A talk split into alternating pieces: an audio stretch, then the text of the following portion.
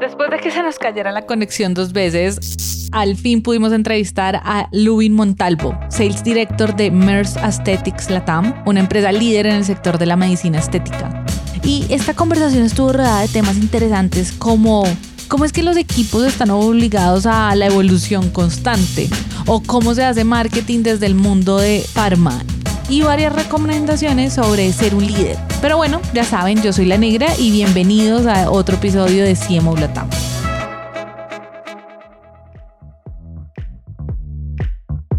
Me considero una persona nómada.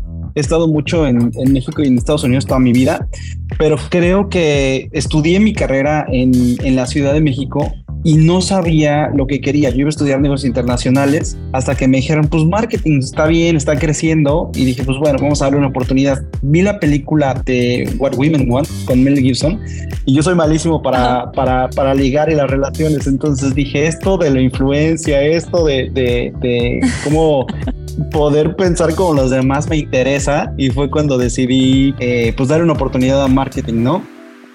Salgo de la, de la carrera, entro a, a una compañía de dermatológica en México. Fue absorbida por GSK, pero en ese inter yo me voy a Estados Unidos otra vez, estudio una certificación en, en UCLA y regreso ya a GSK, ¿no? digamos que fue una etapa farma muy bonita, pero tiene muchas limitantes, ¿no? Pues me gustó, aprendí como las bases, pero yo buscaba algo, algo diferente, ¿no?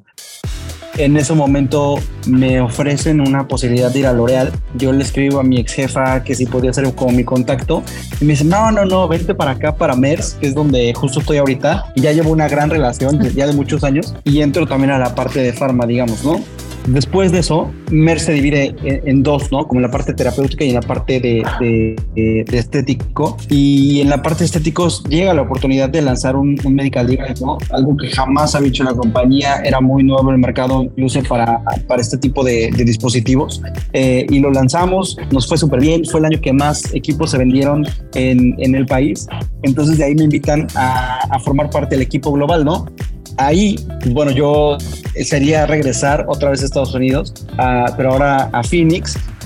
Yo tenía una novia, le dije, ¿qué onda? Nos vamos y me dijo, sí. Entonces ahí cambió mi vida porque fue cuando me casé y fue una experiencia bien bonita. Digamos que ahí desde la parte de marketing me gustó porque en un equipo global ves las cosas más de forma eh, pues aérea, ¿no? Más, más estratégica, más panorámica, más los planes hacia futuro y no en el futuro incluso cercano, sino ya más de, de 3 a 5 años y empiezas a hacer planes así para poder bajarlos a los equipos locales. Eh, ese fue un momento que a mí me gustó muchísimo porque también cambia la forma de pensar eh, que tal vez tienes como, como brand manager, ¿no? Como brand manager tal vez tu scope puede ser de dos años, pero tu ejecución es en el año siguiente y que va cambiando de acuerdo a las necesidades del, del mercado, ¿no? Tuve otra posición que duré muy poco ya, eh, digamos, esa sí era planeación todavía mayor tiempo, como de 5 a 10 años, y por temas personales, mi esposa y yo dijimos, sabes que ya eh, mejor vamos a, a México otra vez y fue cuando me dan la dirección de marketing, ¿no? De este grupo de inyectables eh, y, medical devices. Em, digamos que ya el conjunto de toda la parte estética en México, que también es, es, otro rollo, como decimos acá, ¿no? Es otro, otro giro, porque al final aquí estamos vendiéndole a, a un doctor, ¿no? Digamos que toda esta parte estética no se le vende al consumidor. Si tú vas a un dermatólogo, a un cirujano plástico o a un estético y le pides algo para, para tu cara, em, pues él te va a dar su recomendación, ¿no? No es como que tú le puedas pedir algún producto OTC o algo que ellos vean en, en, la tele o algún medio de comunicación. Entonces, sí, esta, digamos, comunicación y el modelo de negocio es un poco, un poco diferente que, pues cambió pues, mi perspectiva también, eh, la forma en la que se hace negocios, la forma en que se hace estrategia, pero digamos que también como en esta historia de mi carrera, yo voy de lo, de lo general ya a lo más particular, ¿no? O sea, empecé en global tal vez eh, con una visión mucho más amplia y voy haciendo zooming este, a, a mi carrera ya para la parte de ejecución también, ¿no? Yo ahí te quiero preguntar algo porque me parece que es, hay dos cosas particulares en tu perfil que me llaman la atención y creo que son dos cosas de las que uno podría aprender mucho. Uno es que has hecho marketing, yo creo que en probablemente una de las industrias más retadoras para hacer marketing, porque de hecho en muchos países hay una regulación muy fuerte para las farmacéuticas respecto a qué puedes decir, cómo lo puedes decir, en dónde te puedes acercar, en dónde sí, en dónde no, que al final eso me imagino que hace que también pues las restricciones muchas veces, valga la redundancia, o te restringen o te tienen que potenciar la creatividad al máximo, porque es como, o sea, o te vuelas en creatividad, decir, pues madre, tengo todas estas restricciones, pero ¿qué hacemos? Porque igual hay que cumplir la meta, igual hay que llegarle al doctor, igual hay que, o sea, hay que vender el medicamento, sigues teniendo un producto. Lo que pasa es que a veces la gente cree que como es farma, pues no, entonces no, no, no hacen nada de marketing, no, solo que de pronto no es el marketing que estamos acostumbrados que hacen una valla gigante y, y nos repiten anuncios hasta el cansancio, sino es un marketing diferente. Entonces, por un lado, te quiero preguntar, ¿qué has aprendido particularmente de eso? digamos, de, de, haber, de, esa mezcla de esas dos cosas en tu paso por global, pero además en tu paso por farma? Creo que esta experiencia en, en farma te ayuda mucho a pensar en, el paciente, ¿no? ¿Qué, ¿Cómo estás impactando su vida? En medicina estética se podría pensar que es algo como muy superficial, como mucho de vanidad, pero al final, si lo piensas en cómo estos productos pueden cambiar el autoestima de las personas, cómo, cómo pues das este boost de, de confianza, eh, pues realmente sí le estás cambiando la vida, ¿no? Esta industria es una combinación entre consumo, entre farma y un poco de entretenimiento, ¿no? Entonces es una mezcla muy interesante, pero tiene sus reglas que al final, como dices, también te ayuda a, sacar lo máximo en cuanto a creatividad dentro de los, de los roles, ¿no?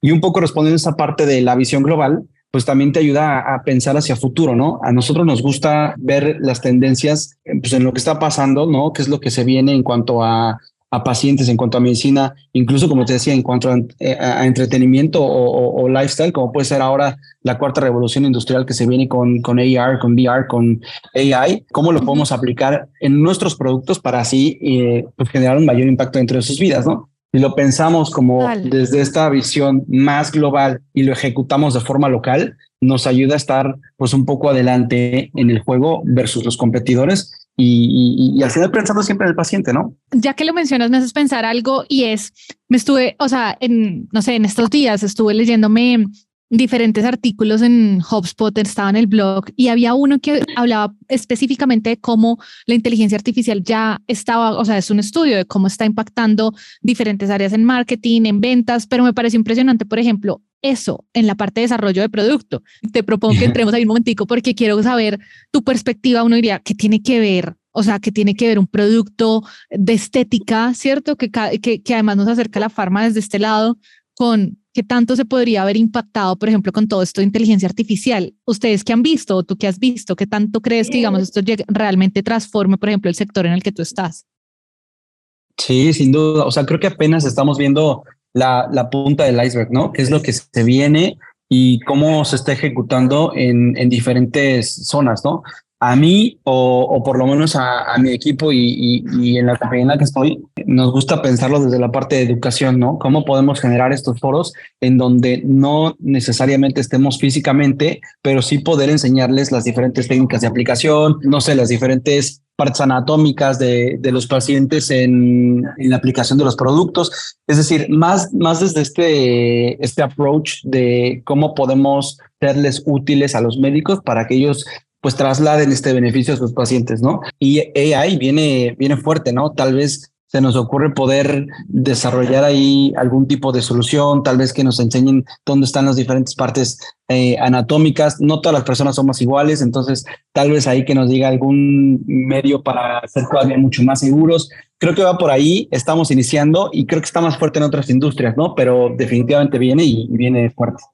Yo creo que algo que es clave es justo eso, como al principio a mí me parece, nos puede dar un poquito de susto como el, toda la, la, conversación alrededor del reemplazo de humanos por inteligencia artificial, pero creo que luego al final también es una herramienta, bien dices tú, por ejemplo, todos los cuerpos son iguales y llega un punto en el que quizás una herramienta sí nos ayuda al contrario, a acercarnos mucho más a la realidad de, pues es que está la verdad, la verdad es que de pronto necesitas una instrucción diferente para un, un perfil diferente al que estás llegando. Entonces, pues eso, se, eso hoy en día cada vez parece mucho más fácil a través de este tipo de herramientas.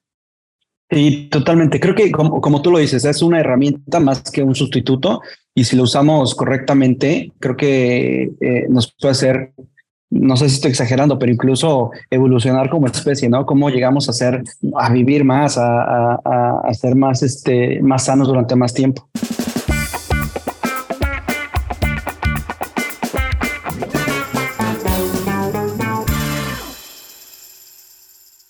Ahora sí te quiero preguntar, mm, digamos que comenzando a profundizar en esas cosas, en esas, esos, eh, digamos que casi que especialidades que uno va tomando dentro de su carrera en marketing, ¿qué cosa en particular sientes tú que si mañana te tocará dar una TikTok, tú dices, hombre, yo siento que aprendí un montón, no sé, de liderazgo de equipos, o aprendí un montón de estrategias B2B, de, no sé, no sé, se me ocurren ideas, pero, pero de cómo gestionar eventos, lo que sea, pero ¿qué cosa tú sientes que se te ha quedado en todos estos años de experiencia?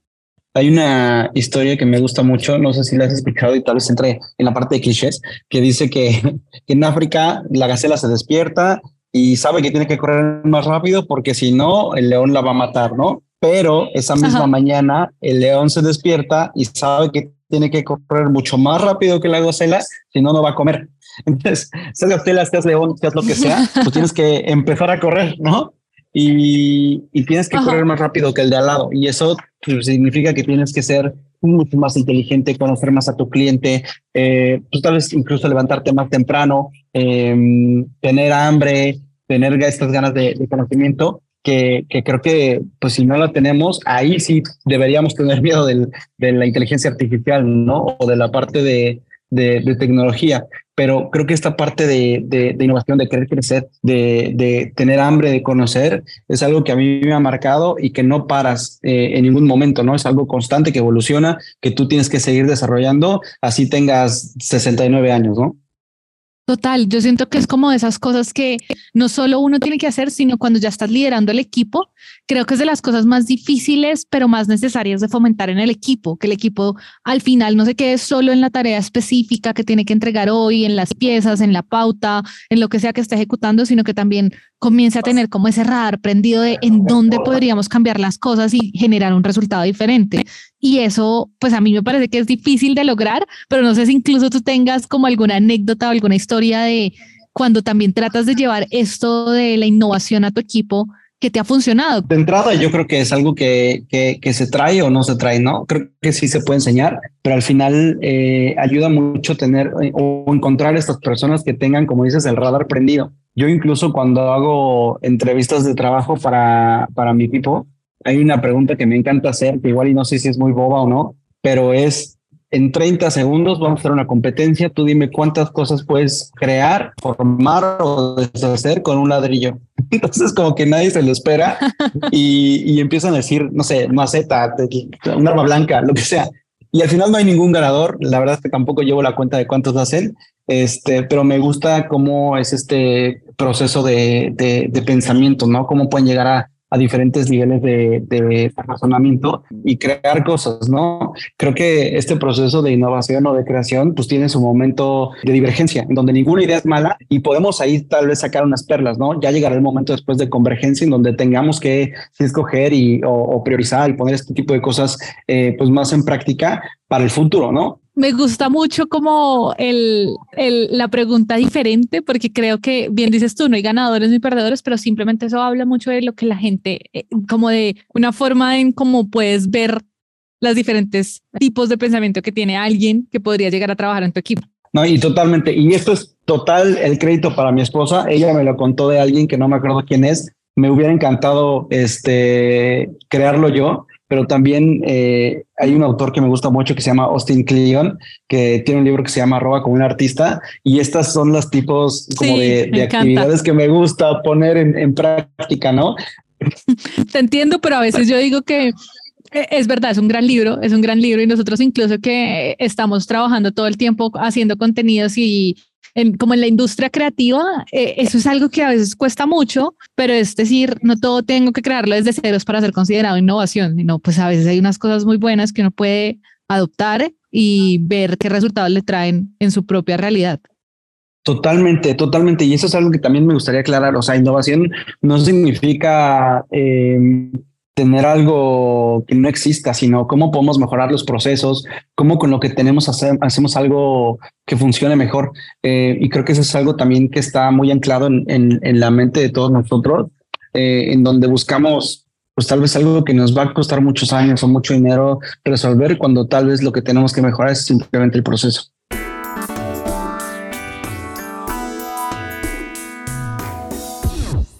Tengo una pregunta y es que justo que estamos hablando de innovación y luego la innovación parece más fácil imaginársela en esos lugares de nuevo donde es como que todo es súper flexible a un ejemplo, una farmacéutica. Y te voy a decir la imagen que yo tengo, por ejemplo, de cómo una farmacéutica hace marketing. Perdóname porque seguro me vas a decir, Dani, súper obsoleta, pero yo la única imagen que tengo de marketing y que se parece más incluso de ventas en una farma es más de visitadores médicos, van con muestras médicas, piden tiempo al doctor y cuando el doctor le da el espacio, eh, pues nada, le muestran las ventajas del producto. Yo mm, tengo mucha curiosidad de saber, en tu caso, sé que también hay una parte estética y demás, pero creo que igual hay mucho que me imagino que han hecho diferente o que han probado y que ustedes dicen ha sido una buena forma de llegar al médico, de llegar al paciente, o no sé, si te das cuenta casi que me cuesta hasta poner los ejemplos porque tengo unas imágenes como muy sesgadas de lo que puede ser. Cuéntame, digamos, no sé, me encantaría saber alguna historia o algo que hayan hecho que tú dices, esto parecía loquísimo, pero funcionó bien digamos que Pharma se divide en diferentes especialidades y hay muchos que todavía siguen ese, ese modelo, ¿no? Que igual necesitan la prescripción del médico y hay que eh, pues ir a, presentar el producto, darle muestras médicas, que digamos que es como funciona normalmente. En medicina estética, digamos que se toman las bases de eso. Si tenemos, digamos, esa misma estructura, se visita al médico, no tenemos muestras médicas, pero al final es este mismo proceso de convencer al, al, vamos a llamar prescriptor al médico o en nuestro caso el aplicador de producto para que pueda pues dárselo a los pacientes, ¿no? Digamos que esa parte está igual. Lo que es diferente es que también eh, pues le metemos un poquito como como, de consumo, ¿no? Como de, no sé si llamarlo como sexiness o esta parte de, marketing que ya, que ya conocemos normalmente, ¿no? Todavía no estamos en, en, tele, por ejemplo, pero lo que implementamos hace algunos años que ha sido un gran éxito fue una posición de, Digital y PR Manager. Esta persona nos ha ayudado a tener mayor alcance con los pacientes sin decir nuestros productos y obviamente dentro de, los alcances legales y regulatorios, pero nos ha ayudado a, decir quiénes somos como Merce Aesthetics, ¿no? ¿Quién es esta compañía que ayuda a los pacientes o que impulsa la confianza de los pacientes, ayudándolos a verse mejor, sentirse mejor y vivir mejor? no quisiera irme sin preguntarte algo y es, en este momento, si, no sé, te saliera una posición en otra industria, porque además ahí ya sabemos que tienes una posición en otro rol, pero si en otra industria, ¿qué, qué, te llevas, digamos, o sea, ¿por dónde empezarías tú? Te, te dicen, bueno, bienvenido, eh, acá estás para liderar este equipo. ¿Qué, ¿Qué cosas son las primeras que tú harías al empezar de ceros en otro lugar? ¿Qué te llevarías? creo que justo eh, empezar por el equipo, ¿no? Para mí la gente es lo más importante y yo busco personas que sepan mucho más que yo. Es, ese es un mito también, el creer que, que, el jefe sabe todo. Obviamente debe saber los procesos y cómo funciona la compañía y, los objetivos claros, pero a mí me gusta tener en mi equipo alguien que sepa más que yo en todos los, los aspectos, ¿no? Eh, esta persona digital que te decía eh, sabe mucho más que yo, los gerentes de producto saben mucho más que yo en muchas cosas y esto creo que hace el equipo mucho más fuerte, ¿no? Entonces, si yo tengo estos perfiles dentro de mi equipo en, en algún otro lugar, creo que sería muy feliz y empezaría e, en encontrarlos, ¿no? Dos, que también tengan lo que platicábamos hace rato, esta hambre, estas ganas de, de, crecer, de comerse al mundo eh, y también esta búsqueda de la innovación, ¿no? Este deseo de mejora constante es un estado de, de, beta permanente, ¿no? Como cuando tienes un programa eh, o un software que, que, no, estás, no has lanzado todavía, que está en esta prueba o, en estado beta, así me gusta que el equipo esté, ¿no? Como siempre pensando en cómo podemos mejorar, cómo tenemos esta actualización. Y la otra es eh, qué tanto conocemos a nuestro cliente, ¿no?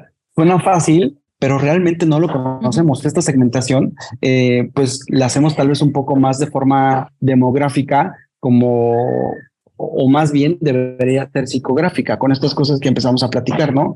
Ya no me interesa si el paciente es hombre o mujer, eh, sino cómo piensan o por qué lo están haciendo, cuántas veces lo quieren hacer, eh, más sobre el estilo de vida que sus características eh, en el momento, ¿no? Demográficas. Uf, eso, eso digamos que, o sea, las tres creo que están claves. Me parece increíble la primera que dices, porque creo que eso habla mucho de tu experiencia, porque quizás creo que esa es una de las cosas que más denota que alguien tiene mucha experiencia y es, ya no hay ese temor a que en tu equipo, obviamente quieres antes gente que sepa más que ti, en ese tema y que, y que te pueda guiar prácticamente y eso termina siendo un equipo estelar en donde al menos yo creo que lo que termina pasando es que si uno tiene gente, eh, no sé, como el talento triple A, eh, termina pasando que uno más uno no es dos, es como una fuerza mucho más grande que crea porque pues todos comienzan a ser motor de todos y de y decir cómo hacemos para que todo vaya mucho mejor. Oye, me encantó, o sea, me encantó haber hablado contigo. No sé si se me escapa algo, si, si hay algo que no te haya preguntado, unas recomendaciones, o si en este momento te estás leyendo o te acabas de ver una serie o algo que tú dices, me, me está enganchando, me gusta, consideras algo que otros CMOs que nos estén escuchando eh, valga la pena que le den una leída, una vista. Eh, por favor, cuéntanoslos. Y lo mismo si hay algo que tú dices, esto es un aprendizaje que igual quiero compartir. Por favor, no te quedes con él, sino compártenlo. Creo que ahorita eh, en esta etapa de mi vida estoy en este mood de si no se mide, no se mejora, ¿no? Entonces estamos cambiando mucho nuestros KPIs, sabiendo qué queremos medir y por qué lo queremos medir. Porque si es algo que, que vamos a realizar es porque tiene algún objetivo o tiene alguna razón, ¿no? Entonces eh, empezar desde lo básico, cómo, cómo medimos y estos objetivos que planteamos, tal vez algo de los OKRs, por ahí vi un TED Talk también de, de OK, OKRs pero si tuviera que recomendar un libro, eh, sería el de Hábitos Atómicos. Ese se lo recomiendo a todo mundo. Eh, me encanta porque como lo más básico puede crear un, un, efecto compuesto a lo largo de los meses o los años, ¿no? Y creo que si ahorita metemos esta parte de, o nuestros equipos o nuestras compañías de mejora continua, al final no es 1%, sino lo que tú quieras de crecimiento. Luin, mil gracias por no solo por este tiempo, sino por compartir tus conocimientos. En serio, muchísimas gracias. Qué gustazo haberte tenido por acá. Y pues espero que ya después de esto ya siento que te conozco muchísimo más, entonces que sigamos conectados. Dani, muchísimas gracias a ti por, por la entrevista. La verdad es que qué halago que me hayan considerado. Yo he escuchado un par de sus podcasts y, la verdad es que sí generan esta inspiración, no solo en los marketers que ya están, sino en la generación que viene. Entonces, eh, pues me siento muy agradecido y muchas felicidades a ti y a tu equipo por todo esto que están haciendo. Gracias a Lubin por su tiempo. Si algo de esta conversación les quedó sonando, quieren comentarlo, hablarlo, incluso si quieren proponernos invitados o resolver dudas, pueden escribirnos por nuestros canales arroba CMO-latam o por nuestro WhatsApp más 57 317 316 91 96. Este episodio fue posible gracias al equipo de Naranja Media. Yo soy La Negra y nos vemos muy pronto.